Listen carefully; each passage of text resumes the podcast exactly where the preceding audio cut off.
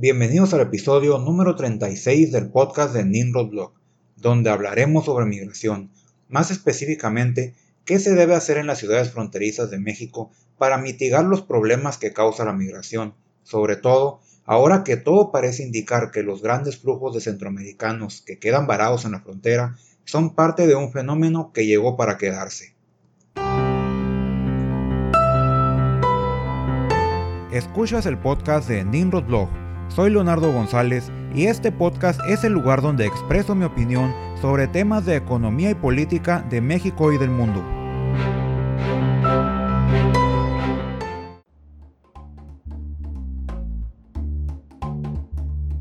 Para contextualizar lo que hablaremos en este episodio, imagínense manejando por las calles de Mexicali, Baja California, en un día de verano cualquiera, donde es de lo más normal que el termómetro alcance los 45 grados centígrados, y donde también es de lo más normal ver a familias enteras de migrantes deambulando por las calles, vendiendo productos en los semáforos o aglomerándose en los alrededores de los albergues, al mismo tiempo en que en esas mismas calles es común ver grandes mantas colgadas en las fachadas de fábricas y supermercados solicitando empleados,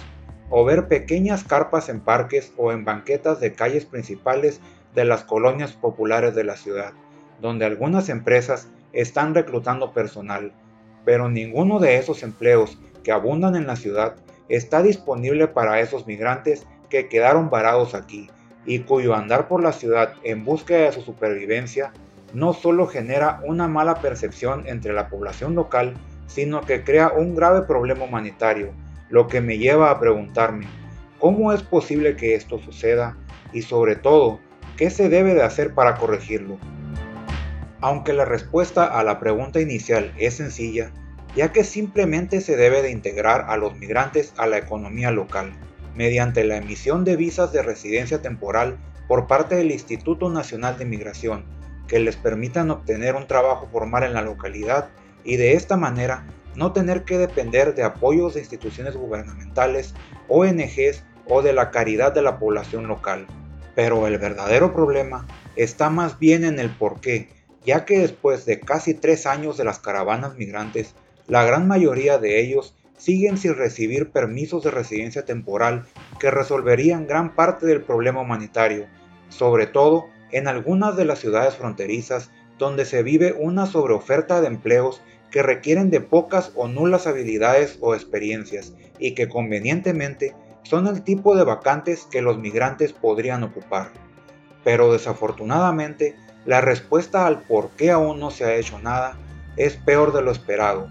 ya que no se trata de simple burocracia que hace que el proceso de otorgar visas de residencia temporal sea lento, sino que se trata de una vil falta de interés por parte del gobierno federal al problema, ya que las verdaderas consecuencias de la migración se presentan casi exclusivamente en las ciudades fronterizas, donde solamente vive cerca del 6% de la población nacional, o sea, solamente el 6% de los votantes, y que además se encuentran a miles de kilómetros de distancia tanto de la vista de las autoridades federales como de los medios nacionales, quienes tienen la capacidad mediática de presionar al gobierno federal, que es la única entidad gubernamental con la verdadera capacidad de resolver el problema. Lo que se hace evidente con la reacción de los medios nacionales a lo sucedido en días pasados, tras la resolución de la Suprema Corte de Estados Unidos que obliga al gobierno de Joe Biden a reactivar el programa Remain en México,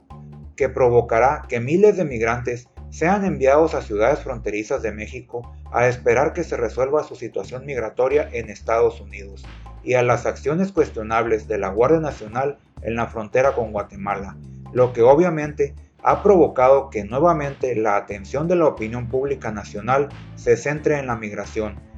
pero ninguno de los argumentos sobre cómo debe reaccionar ante estos hechos el gobierno mexicano contemplan los efectos de la migración en las ciudades fronterizas, las cuales, una vez más, han quedado en el limbo entre políticas migratorias de dos países que toman decisiones que las afectan directamente, pero que no las toman en cuenta, y que tampoco les interesa lo que ahí suceda.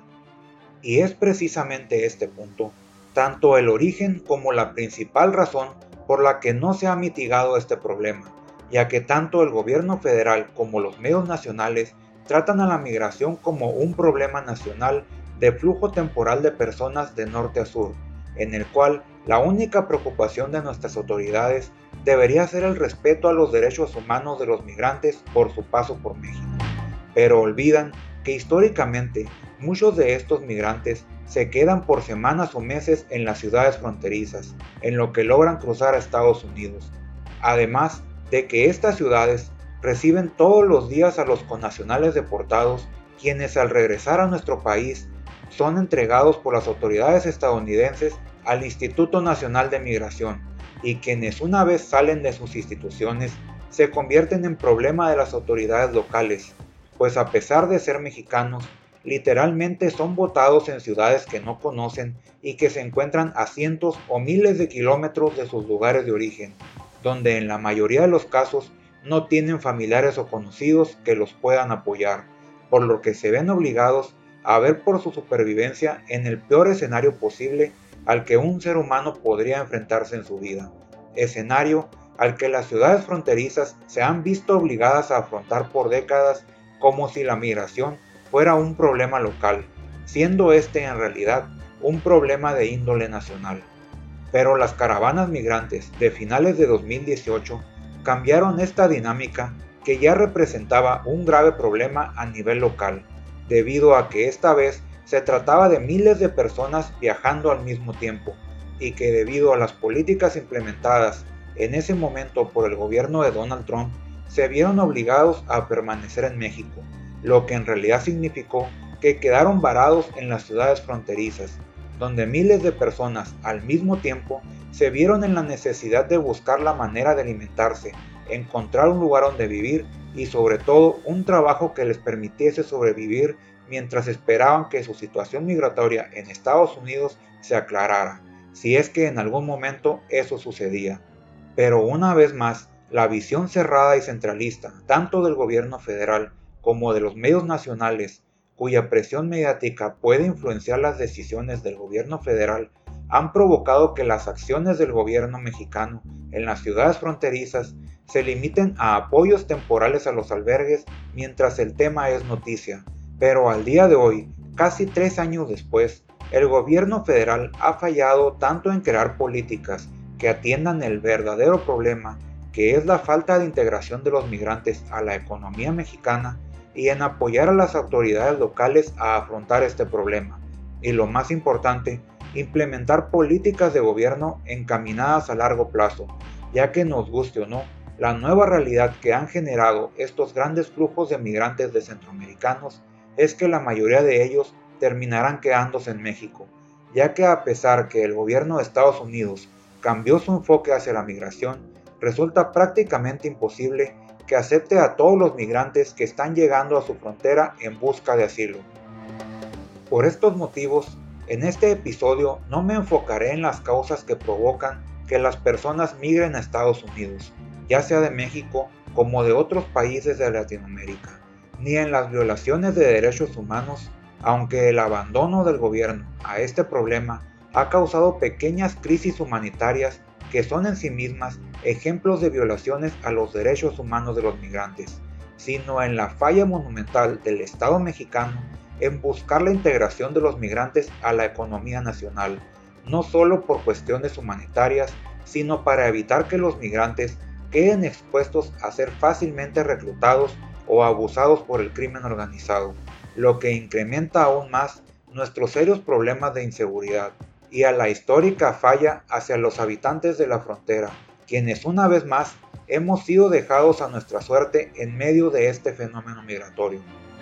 Y resalto en mi referencia anterior sobre la falla del Estado mexicano por resolver el problema,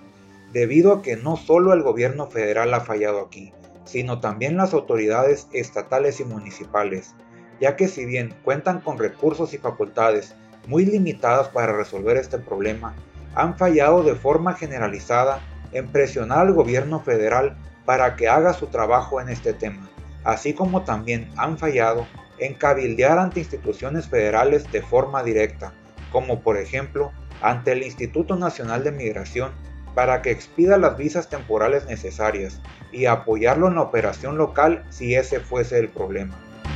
Y es precisamente esta capacidad de cabildeo o de ejercer presión la que se requiere en este preciso momento,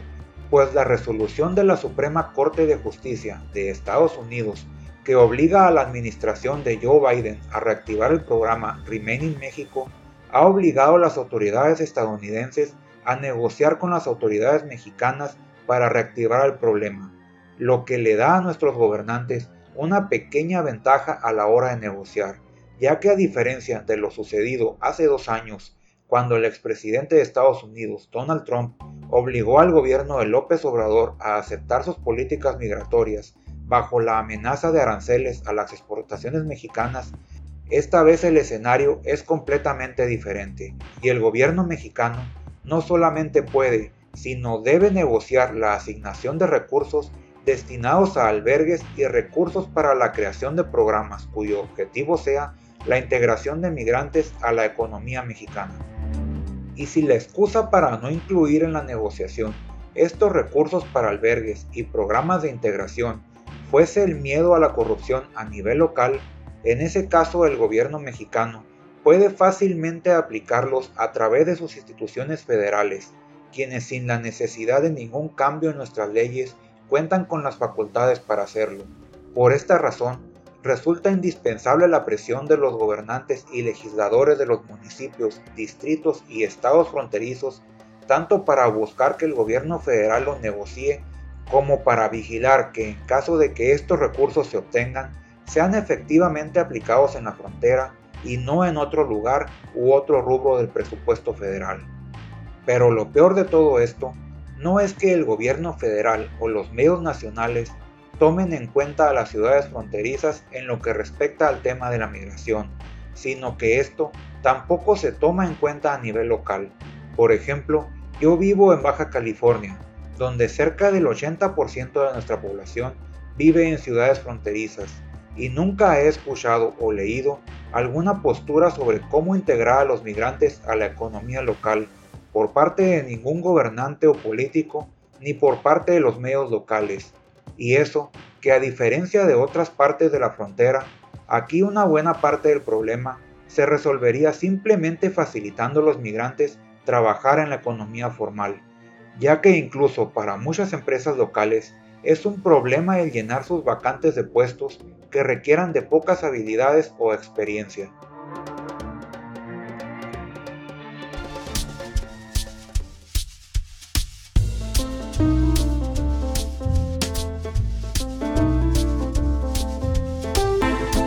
Muchas gracias por haber escuchado este podcast. Si no estás de acuerdo con mi opinión o tienes algún comentario al respecto, Dejemos que la opinión fluya en la sección de comentarios de nimrodblog.com o en mi Twitter en arroba nimrodblog. Hasta la próxima.